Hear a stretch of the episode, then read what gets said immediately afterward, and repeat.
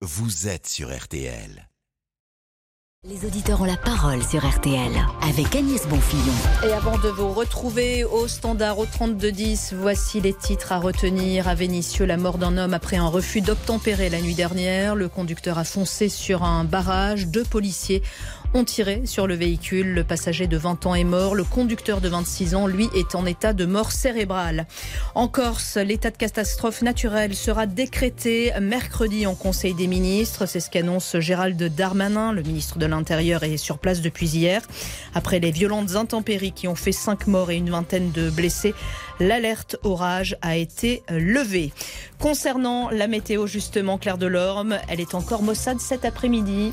Exactement, puisque une nouvelle perturbation investit le pays, en tout cas le quart nord-ouest. Donc ça sera surtout eh bien, du nord de la Nouvelle-Aquitaine en remontant vers les Ardennes, où ce sera quand même bien gris avec quelques averses qui seront localement actives, de la Bretagne en remontant vers les Hauts-de-France. Nous ne sommes pas à d'un petit coup de tonnerre, mais bon, c'est vraiment euh, rien de bien méchant par rapport à ce qu'on a pu euh, connaître euh, justement les jours précédents. Et puis, plus on se dirige vers le sud et plus le ciel, en tout cas le soleil, fait des apparitions généreuses, particulièrement en Méditerranée. Hein. Le soleil est bien revenu, mais au prix du vent qui souffle encore de manière sensible, 80 km heure.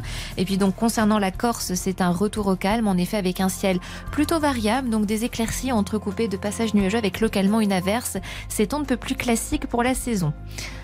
Oh, est-ce que je fais quelques températures? Oui, pardon, c'est moi. Je... oui, oui, c'est à moi de, vous parler. Souvenez-vous, on, voulait, euh, il n'y a pas longtemps encore, que les températures baissent. Cette fois, on peut le dire, Claire, on est servi.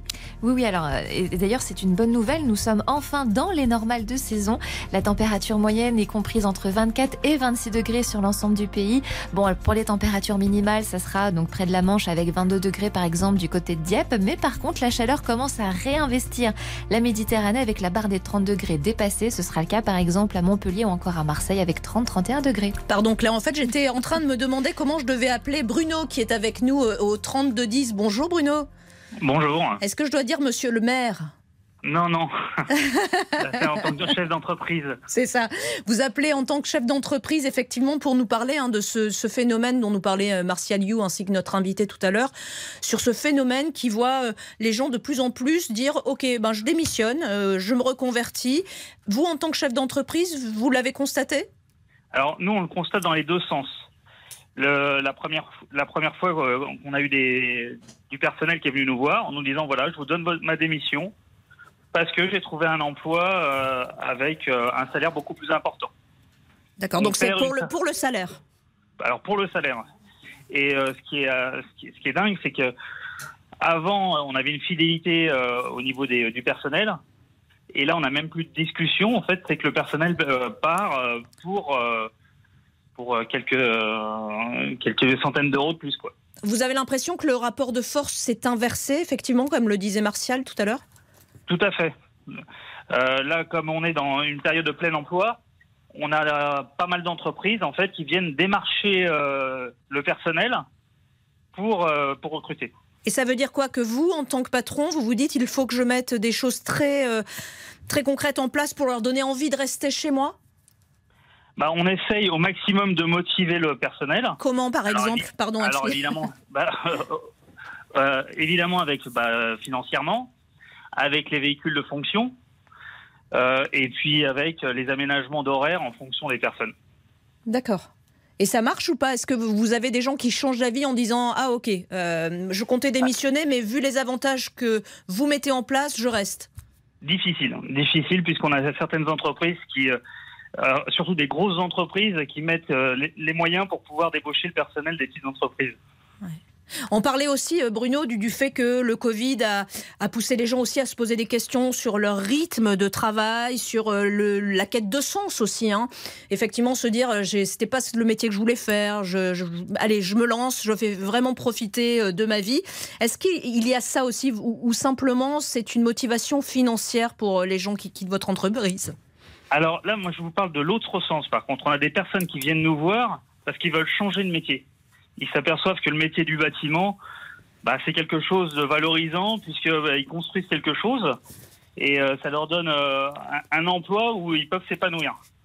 Et jusqu'ici, ils euh, faisaient autre chose, ils se disent c'est le BTP que je veux faire. Tout à fait. Tout à fait.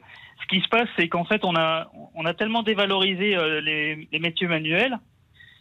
Et puis, euh, donc, le, les, les, gens sont, sont mis dans, pour passer un bac absolument et partir sur des carrières longues, ouais. mais sans regarder vraiment le, le plaisir qu'ils vont avoir au travail. Et là, par exemple, les, les, gens qui viennent chez vous en vous disant, ben voilà, moi je me lance dans le BTP, c'est vraiment quelque chose bah, je, dont j'ai toujours rêvé. Effectivement, euh, je trouvais que c'était un peu dévalorisé. Euh, ils viennent d'où ces, ces, ces, Elles viennent d'où ces personnes? De quel secteur? Alors, ça va être des, euh, des secteurs de la vente. D'accord. Ou euh, des personnes qui, euh, qui n'ont pas en fait des salaires, euh, des gros salaires. Donc automatiquement, bah, ils, ils commencent en bas de l'échelle pour apprendre. Mais l'avantage, c'est qu'ils bah, ont une, une, un, un, potentiel de progression qui est assez important. Et ils ont quel âge en, environ? En général, ça va être des personnes qui vont, être, euh, qui vont avoir 25 ans. D'accord. Donc pas très, pas très vieilles.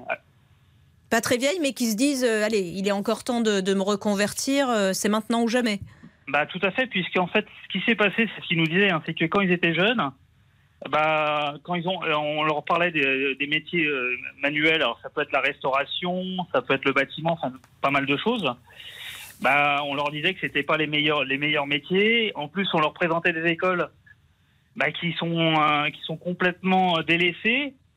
Et puis, euh, par, par, exemple, par exemple, en Allemagne, mmh. on a des, des campus euh, au niveau de l'apprentissage qui donnent vraiment envie d'aller dans ces filières-là.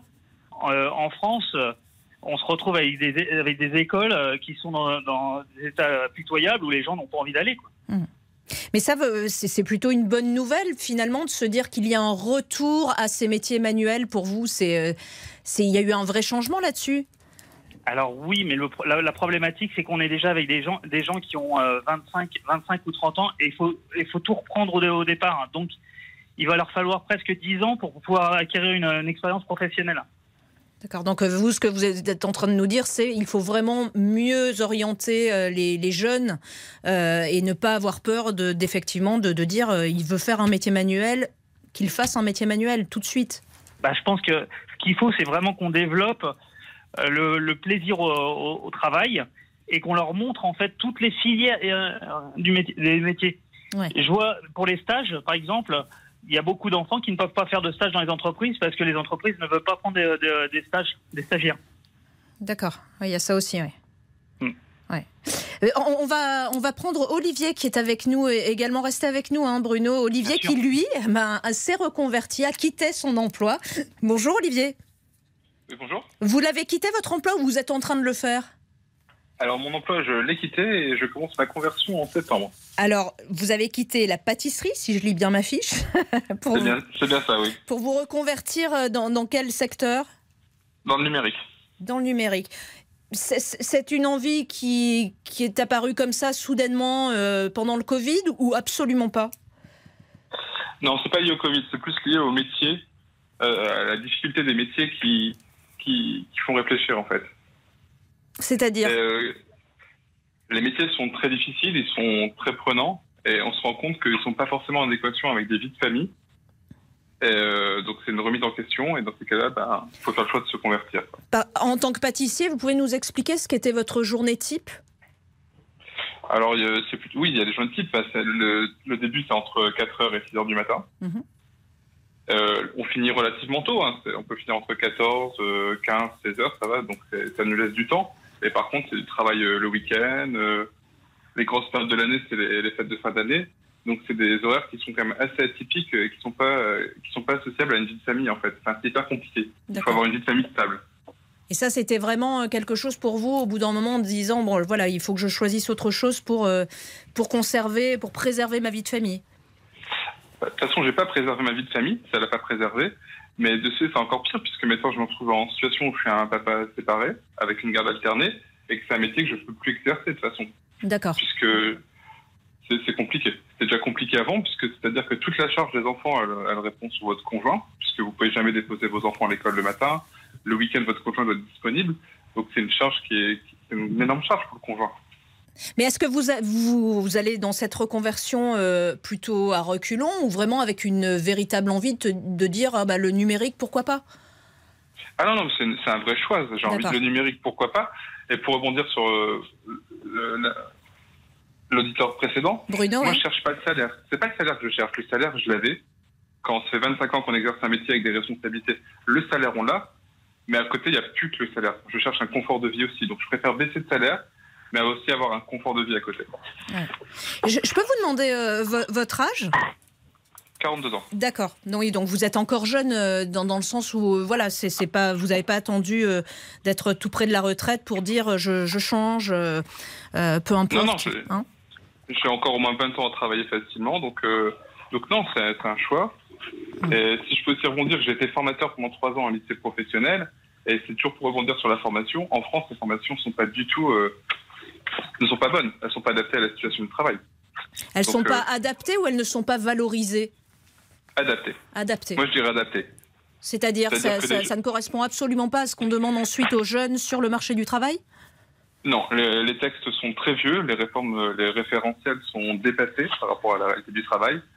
Euh, quand vous envoyez des jeunes en lycée professionnel faire 22, 22 semaines de stage sur euh, 3 ans, où ils n'ont pas le droit de travailler forcément le week-end tant qu'ils sont mineurs, ils n'ont pas le droit de commencer avant 6 heures, ils vont sortir d'un bac pro, ils vont arriver sur le monde du travail, et là, ça va les effrayer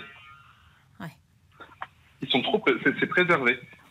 En fait, ils n'ont pas du tout la réalité du métier euh, durant leur alternance. Exactement. Ouais. D'accord. Eh bien, merci beaucoup pour votre euh, témoignage, Olivier. Merci de nous avoir appelé de, Bordeaux. Euh, pourquoi pas se reconvertir dans la branche chauffeur de bus scolaire. Je vous dis ça parce que effectivement, il en manque pas mal. On en parle dans, dans un instant. Vous êtes beaucoup à nous appeler sur, sur ce thème au 32 10. À tout de suite. Les auditeurs ont la parole avec Agnès Bonfillon. Bonjour, c'est Isabelle Langer. Une médaille, une histoire. Cet été, je vous donne rendez-vous tous les samedis pour de nouveaux épisodes d'une médaille, une histoire. Retour sur ce jour qui a changé la vie d'un champion, cette médaille qui a propulsé un sportif dans une autre dimension. Anecdotes, petits secrets, émotions, ces témoignages ne vous laisseront pas indifférents. Une médaille, une histoire. C'est chaque samedi dans RTL Matin Weekend. Demain, Guy Drut nous racontera pourquoi la présence du starter, l'homme qui donne le coup de pistolet au départ, pourquoi donc ce Britannique qui était là en 1976 à Montréal lui a donné confiance avant sa victoire sur 110 mètres haies? Chez Netto, on gagne tous à payer moins cher. Même vous, Jean. Même moi? Eh oui, car aujourd'hui, pendant l'alerte discount, le filet de poisson est à moins de 10 euros. Moins de 10 euros le filet de poisson? Pour le dîner de famille, je risque pas de la laisser filer, cette offre. Netto, on gagne tous à payer moins cher. 9,99€ le filet de 500 grammes. Pêché en Atlantique Nord-Est. Les auditeurs ont la parole sur RTL avec Agnès Bonfillon. Nous allons parler de la pénurie de chauffeurs de cars de ramassage scolaire. Elle est loin d'être nouvelle, cette pénurie, mais elle s'aggrave, elle s'accentue, et notamment depuis euh, l'épidémie euh, de Covid. Euh, la faiblesse des salaires, les horaires fractionnés en sont les, principales raisons, en tout cas, peuvent expliquer pourquoi on a du mal à recruter dans ce secteur. Et nous sommes avec Benoît qui nous appelle d'Épinal. Bonjour Benoît. Bonjour. Vous-même, vous êtes chauffeur de bus scolaire? Oui, ça fait. Euh, j'attaque ma 13e année là. 13e année. Et vous avez vu un petit peu effectivement euh, vos collègues choisir d'abandonner le métier ou pas? Absolument, c'est-à-dire qu'on on, s'aperçoit que nos collègues, euh, bah, ils restent pas longtemps parce que euh, c'est une profession qui, demande, euh, il faut une disponibilité. Je pense que c'est plus une profession pour une personne qui est en retraite, euh, un complément de salaire, voilà. Ah, c'est un complément de salaire. Ça veut dire quoi? Ça veut dire que, par exemple, il faut être disponible tôt le matin et en fin d'après-midi? Il faut avoir une latitude assez importante? C'est ça. Donc, euh, moi, j'ai les collègues euh, qui font leur service de 7h à 8h30 mhm. et qui reprennent le travail. Ils attendent jusqu'à 16h pour, pour travailler. D'accord. Et vous, euh, en l'occurrence, comment, comment ça fonctionne Vous travaillez le matin et l'après-midi? Voilà, donc moi je suis responsable de secteur. J'ai une douzaine de chauffeurs. Donc c'est-à-dire que je commence le matin à 7h, je termine à 8h30, je reprends à 11h, terminé à 13h30, je reprends à 16h pour quitter à 18h. Et, comment expliquer, selon vous, Benoît, la pénurie euh, de chauffeurs euh, de cars de ramassage scolaire Finalement, ça rejoint le premier sujet qu'on abordait tout à l'heure, c'est-à-dire que les gens n'ont plus envie d'avoir un, euh, un emploi du temps éclaté comme ça sur la journée, être disponible matin, midi, soir. Oui, c'est ça. Et puis surtout, c'est un travail qui a responsabilité. Vous imaginez qu'un conducteur aujourd'hui scolaire est payé légèrement au-dessus du salaire du SMIC. Mhm. Euh, il a un véhicule qui fait 13 mètres de long, il trimballe, euh, enfin il promène euh, une cinquantaine d'élèves pour être payé au prix. voilà, c'est pas attrayant pour un jeune aujourd'hui. D'accord. Et est-ce que vous mettez en place, pareil, hein, des, des choses qui peuvent attirer du monde en, donnant envie finalement de venir bah, bosser pour, vous? Bah, Je pense que déjà, Pôle emploi propose des, formations, des permis. Il euh, faut savoir qu'un permis, euh, un permis de car aujourd'hui coûte entre 7 et 8 000 euros. D'accord. Et ça, donc, ça peut être pris en charge par Pôle emploi? Voilà. Mais le problème, c'est que les gens ne restent pas. D'accord. Voilà, ils s'aperçoivent que bah, quand ils étaient, ils étaient, euh, ils travaillaient dans, dans, une usine ou dans une autre société, ils gagnaient le double. Parce qu'aujourd'hui, il ne faut pas se voiler la face. Un conducteur de bus scolaire gagne 900 euros par mois. Ouais. Forcément, c'est n'est pas énorme. Hein. Non, après, je pense que si c'était du 35 heures, il n'y aurait, plus, il y aurait pas de pénurie. Hmm. Ah oui, d'accord. Voilà, parce que le problème est là, c'est que le travail, euh, il faut le faire, faut le faire par passion. Euh, on s'est aperçu aussi une dégradation du comportement des élèves dans les, dans les cars. Euh, on s'aperçoit également euh, le changement de changement d'attitude quand on demande un type de transport à un élève. Ah bon ça, ça, veut dire quoi? Ça veut dire que vous vous sentez moins en sécurité qu'avant? Bah, C'est-à-dire que moi je suis dans la campagne, on est on n'est pas dans des dans des secteurs qui sont qui sont comment dire dangereux, je veux dire, mais les élèves les élèves n'ont plus respect c'est-à-dire que s'il y, a, s'il y a quelque chose à dire dans, dans, dans le car, euh, euh, les élèves ne prennent ça à la légère et ne s'en fichent. Quoi, compte. Avant, il y avait le respect du conducteur. D'accord. Ça, vous avez vu vraiment les, les, choses évoluer, même en 13 ans? Complètement. Complètement. Et d'ailleurs, euh, l'accompagnatrice, les accompagnatrices voient aussi également les élèves en, en, primaire, le changement, le comportement de, ça change à, tous les niveaux. Il n'y a pas que le transport. Hein. Mhm. Oui, oui, c'est là vous êtes en train de nous parler de, de l'éducation finalement, selon vous? Bah écoutez, je ne sais pas si c'est de l'éducation, mais quand euh, vous, avez des élèves, quand vous arrivez euh, charger les enfants le matin à une heure précise, euh, que vous avez une minute d'avance ou une minute de retard, euh, vous avez les parents qui vous font une remontrance. Mhm. Vous voyez Oui. Avant, on s'adaptait. Quand le bus était là, euh, ben, si on loupait le car, euh, ben, il fallait qu'on soit là plus tôt. Maintenant, c'est plus comme ça. Oui. Puis là, ce sont les parents. Hein. C'est même pas une question d'éducation. Ce sont les parents qui vous demandent d'être là à la seconde près. C'est ça. C'est absolument ça. Euh, Benoît, vous nous, vous nous, parliez de, euh, des, des, personnes qui sont en retraite et qui euh, reviennent avec, avec un, pour un complément de salaire finalement, hein, qui, qui font chauffeur de bus pour un massage scolaire comme ça. Eh bien, Christophe est dans, est dans ce cas. Bonjour Christophe. Bonjour Agnès et bonjour à tous les conducteurs des Pyrénées-Orientales de Perpignan et de l'Hexagone. Ah ben voilà, j'ai même pas besoin de dire que vous nous appelez de Perpignan, c'est fabuleux. Voilà. et je suis un, reconverti euh, conducteur de car, heureux de l'être. Je rejoins complètement ce que disait le collègue précédent. Je crois que le gros problème de base, c'est qu'il faudrait absolument revaloriser le salaire des conducteurs et non pas chauffeurs, conducteurs de car et conductrices, puisqu'il y a beaucoup de femmes, je mhm. tiens à souligner.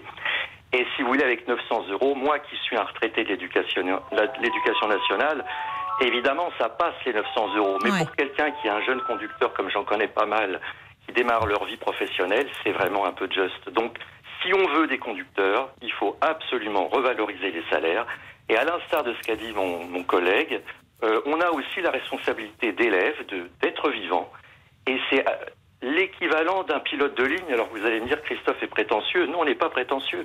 On a effectivement un 13 ou 14 mètres de long à passer dans les montagnes ou des endroits improbables au milieu d'une circulation française complètement démente.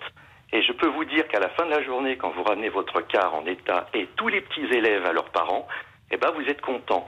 Donc, première chose que doivent faire les autorités, c'est faire en sorte que ces 900 euros ne soient plus simplement attribués à des retraités comme moi qui quitté avec bonheur l'éducation nationale parce que les protocoles sanitaires qu'on apprenait le dimanche grâce à RTL et qu'il fallait appliquer le lendemain matin, j'en avais ras-le-bol. Ah oui, ça fait pas longtemps que vous avez quitté ben l'éducation nationale. J'ai quitté il y a un an et le Covid m'a complètement assassiné puisque l'excellente organisation du gouvernement faisait que nous étions informés par les médias du protocole sanitaire à mettre en place le lendemain matin.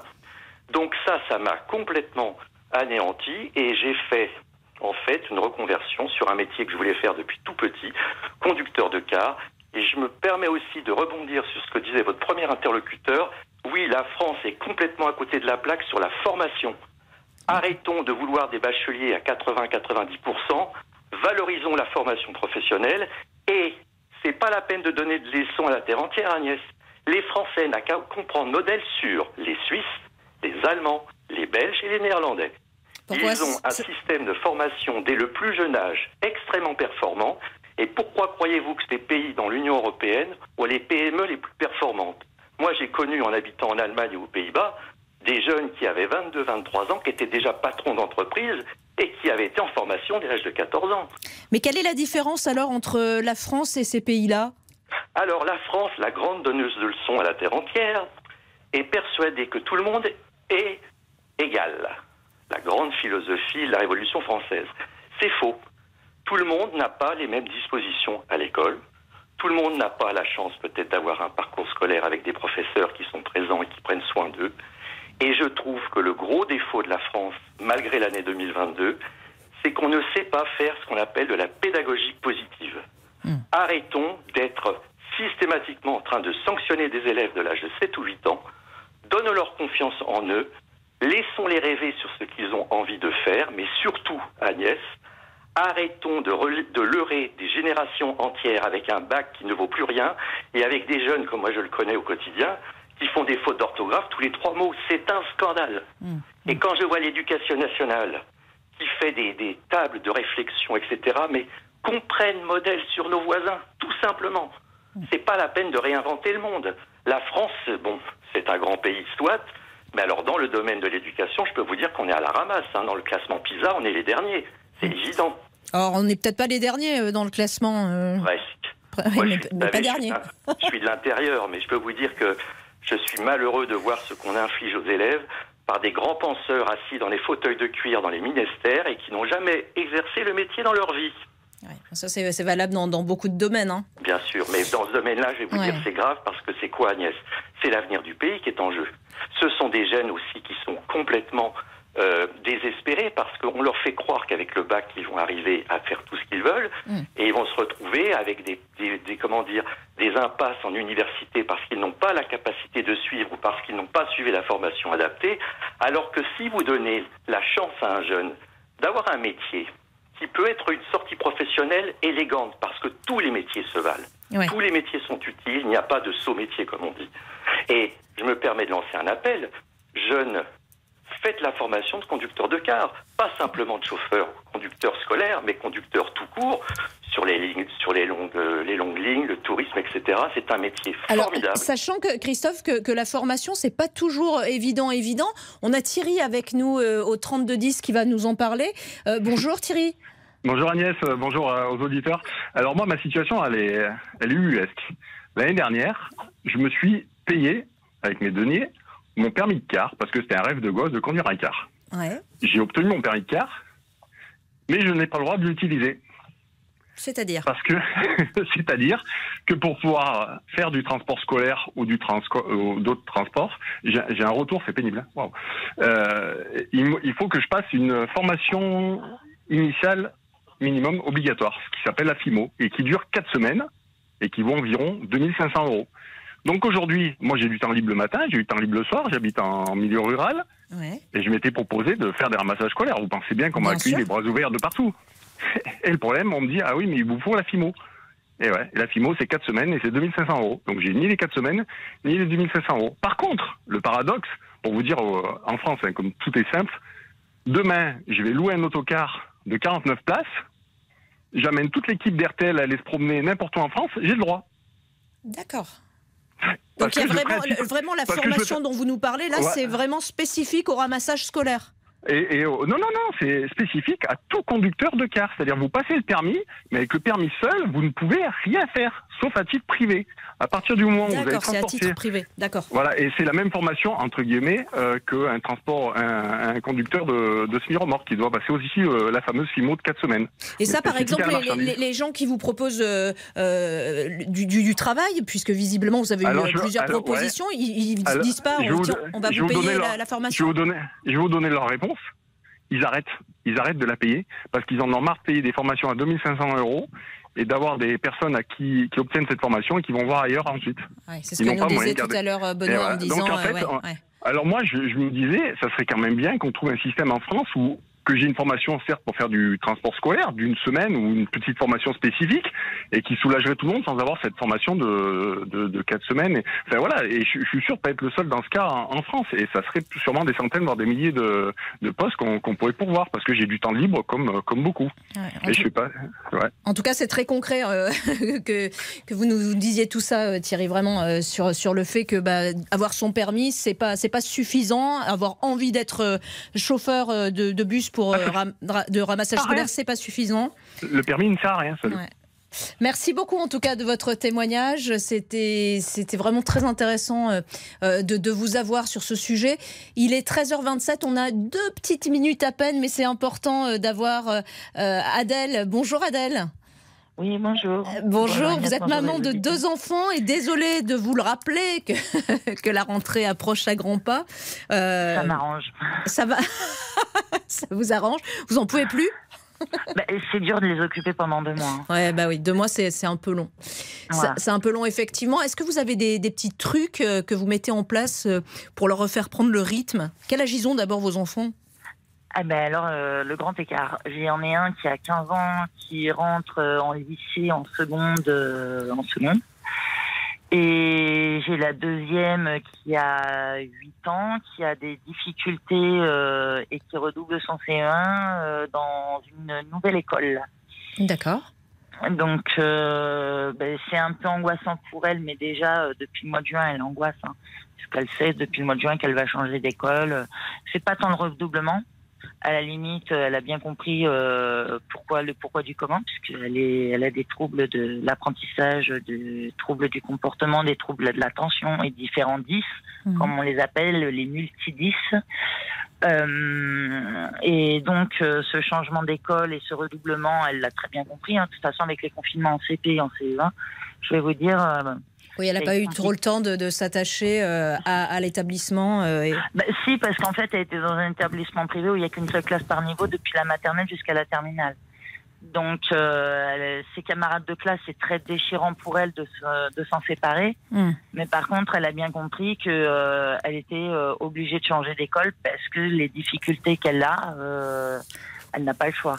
Et là, vous la, faites coucher un petit peu plus tôt Vous, vous essayez de lui faire reprendre un, rythme? Oui, on a commencé déjà euh, euh, bah, la semaine dernière. On a commencé euh, déjà à avancer l'horaire.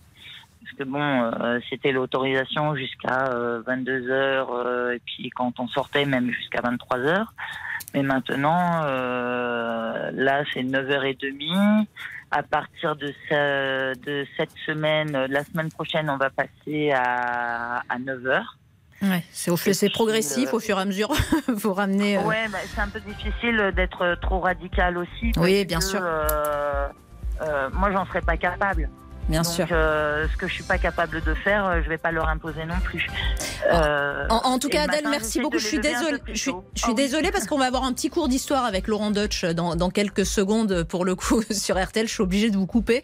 Merci beaucoup en tout cas euh, de nous avoir appelé au 3210. Merci beaucoup à toute l'équipe de RTL Midi, Mathias Luguin, Pierre-Louis Moget et euh, Dany Matouk cette semaine. Merci à tous les auditeurs. On se dit à lundi pour une nouvelle édition. Dans un instant, Laurent Deutsch sur RTL.